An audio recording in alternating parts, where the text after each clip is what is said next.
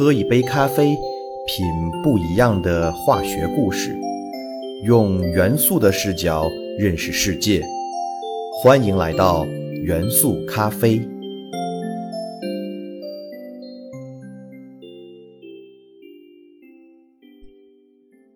大家好，欢迎收听元素咖啡，我是你们的老朋友老胡。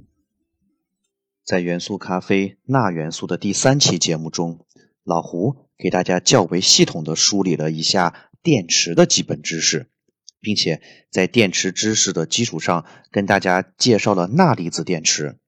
我们已经说过，钠离子电池的原理与锂离子电池相同，并且在现今社会，锂离子电池已经深入到我们生活的方方面面。甚至锂元素已经成为了绿色发展、低碳环保的代名词。但是，锂元素必定只能成为人类走向绿色地球的过渡性帮手，因为锂元素较为有限的地球储量，注定了锂元素无法实现对于全能源的彻底替代。但是，锂元素却打开了人类绿色发展的大门，带领人类。走上了永续发展的道路，至少在现今社会，锂元素依然是战略性的新能源资源。那我们就一起来系统的认识认识锂元素吧。锂原子序数三，位于第二周期第一主族，是最轻的碱金属元素。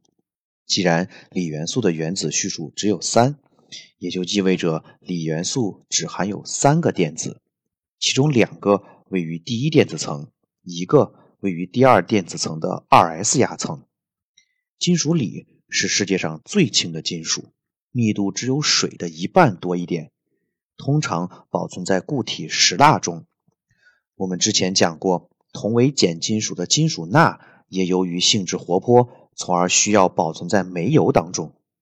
但是金属锂的密度比煤油还要低，如果放入煤油中，依然会漂浮起来。所以只能保存在固体石蜡中封存。一八一七年，瑞典化学家阿尔夫维特森在分析透锂长石矿物中发现了锂，但是由于锂元素化学性质十分活泼，很难通过常规的方法制备，所以金属锂最终也是通过电解氯化锂的方式而首次制得。锂元素刚被发现时，并没有什么实际的用途。再加上锂元素是从透锂长石这种石头中被发现的，所以便给它取名为 lithium，源自于希腊语“石头”这个词，元素符号为前两个字母 Li，而中文名称为金字旁加上一个里外的锂。全球的锂元素分布并不均匀，超过百分之七十的锂资源分布在美洲大陆。其中，阿根廷的锂资源最为丰富，玻利维亚、智利、巴西、美国、加拿大也都储藏着丰富的锂元素。中国的锂资源储量位居世界第四，锂元素主要存在于盐湖当中。例如，中国的锂元素超过百分之八十都在盐湖中。还记得前面提到的位于青海省的中国最大盐湖察尔汗盐湖吧？它不光是中国最大的钾盐生产地，同时也是中国重要的锂盐生产地。虽然锂元素位于元素周期表的第三位，十分靠前，但整个地球的铝元素储量却十分有限，仅排地壳元素储量的第三十一位，远少于比它重的铁元素、铝元素、铜元素等。那这到底又是为什么呢？我们都知道。太阳的核聚变反应不断创造着新的元素，例如我们的太阳现在进行的是一号氢元素聚变为二号氦元素的反应。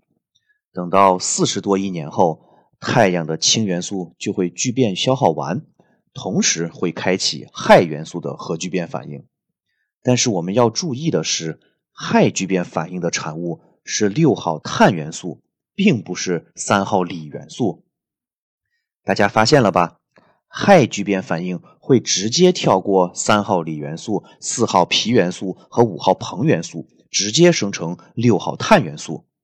由于锂、铍、硼三种元素不在常规核聚变的序列中，从而无法通过恒星直接制造，使得无论是在地球上还是在宇宙中，锂、铍、硼这三种元素都很少。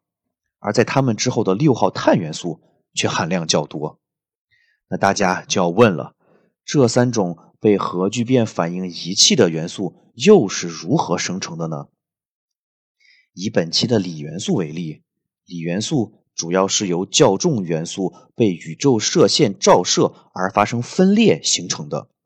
不过，在最近，中国科学家利用我国的郭守敬天文望远镜观察发现，一些质量在零点五到两倍太阳质量的恒星，在氦聚变的初始阶段会发生氦闪现象。虽然氦闪的主要产物依然是碳元素。但是这个过程也同时会生成大量的锂元素，从而氦闪也成为锂元素形成的另一个主要方式。但无论是哪一种方式，都无法改变锂元素较少形成的现实。大家可能不太清楚，锂元素其实是制造氢弹的重要原材料。氢弹之所以具有巨大威力，原因就是氢弹的爆炸和我们的太阳一样，都是依靠氢元素的核聚变反应。可是这和锂元素又有什么关系呢？其实氢弹发生的核聚变反应，并不是利用普通的氢元素，而是使用氢的同位素氘和氚发生聚变。这两种氢的同位素在地球上一个比一个少。氘的含量仅占氢总量的万分之一点五，而氚的含量则只占氢总量的十亿亿分之一。人们通过技术手段还勉强可以从海水中不断富集氘，但是对于氚而言就无法富集了，毕竟含量实在太低，并且氚还具有放射性，就算富集起来也会慢慢衰变，最终消失。这时候，科学家们发现。如果用一个中子攻击锂原子，锂原子就会裂变为一个氚原子和一个氦原子。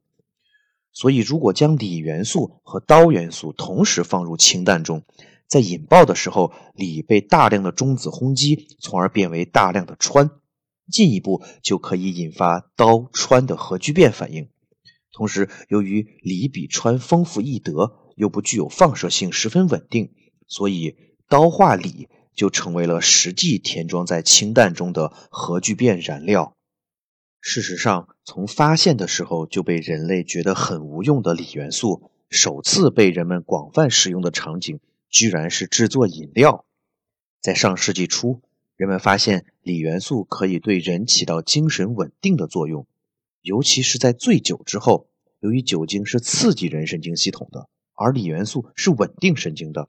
所以，锂元素可以用于解除宿醉。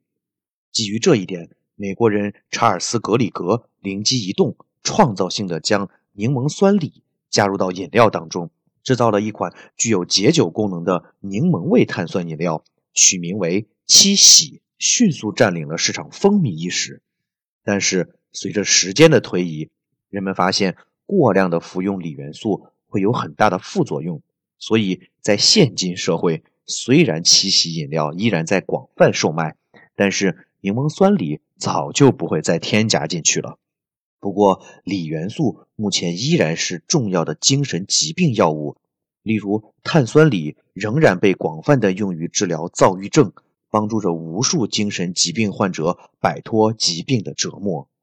其实，锂元素还可以应用于制造轻质合金、特种玻璃和陶瓷。但是在现代社会，锂元素最大的应用就是制造锂电池。其实，锂电池分为两种不同的类别：锂金属电池和锂离子电池。在锂元素被用于制造电池之初，锂元素主要是以金属锂或者金属锂合金的形式作为负极材料而使用的。电池的工作基于的是锂元素的氧化还原反应。也就是在放电的时候，金属锂变为锂离子；而在充电的时候，锂离子变为金属锂的过程。这种电池被称为锂金属电池，简称为锂电池。但其实这个过程中隐藏着一个巨大的安全隐患，那就是在充电时，随着锂离子逐渐变为金属锂晶体，自由生长的金属锂晶体不会恢复成本来制造电池时的那种规整的形状，而是生长为树枝状，被称为锂之晶。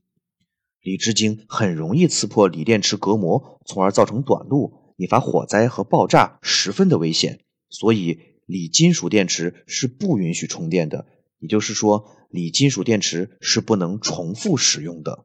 为了避免锂之晶的形成，人们让锂元素只以离子的形式存在于电池中，让锂离子在正极材料和负极材料之间来回迁移。也就是说，锂元素不再发生氧化还原反应，而只是承担电荷运输的作用。由于锂元素很轻。所以，用锂离子来运输电荷，电池的能量密度就会更高。这种利用锂离子往复迁移的电池被称为锂离子电池。大家可能就要问了：那锂离子电池中还存在氧化还原反应吗？当然存在。不同正极材料的锂离子电池中发生氧化还原的元素是不同的。例如，正极材料钴酸锂。锰酸锂、磷酸铁锂中发生氧化还原的元素分别是钴元素、锰元素和铁元素，而三元锂电池的正极材料为镍钴锰酸锂，其中镍元素和钴元素发生氧化还原反应，而锰元素只起到骨架的作用，不发生反应。当然，发生氧化还原的元素不同，就会导致锂离子电池的电压不同。而锂离子电池的负极材料通常为石墨。当电池充电时，锂离子就会从正极迁移至负极，并镶嵌进入石墨的层状结构中。这种镶嵌的过程可以认为是石墨与锂离子发生氧化还原反应，生成了六碳化锂。而放电时，锂离子就会从石墨中脱离，回到正极。所以，锂离子电池。不但利用了锂元素很轻的优势，从而让锂离子电池保持了最高的能量密度，同时在整个过程中不存在锂离子还原为金属锂的过程，进而避免了锂之晶的形成，让锂离子电池可以安全的重复使用，极大的推动了清洁能源的向前发展。如今，锂金属电池已经全部被淘汰。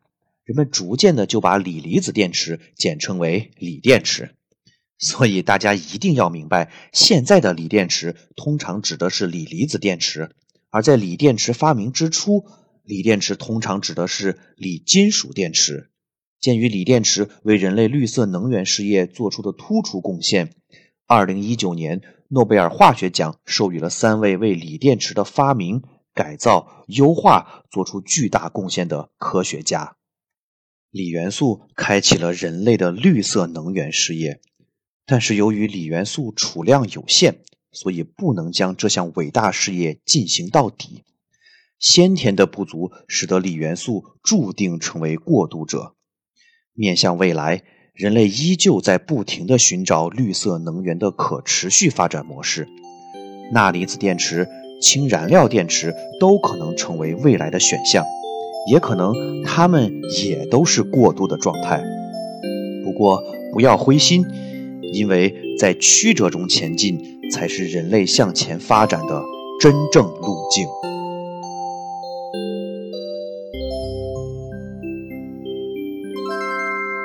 速咖啡由喜马拉雅独家播出。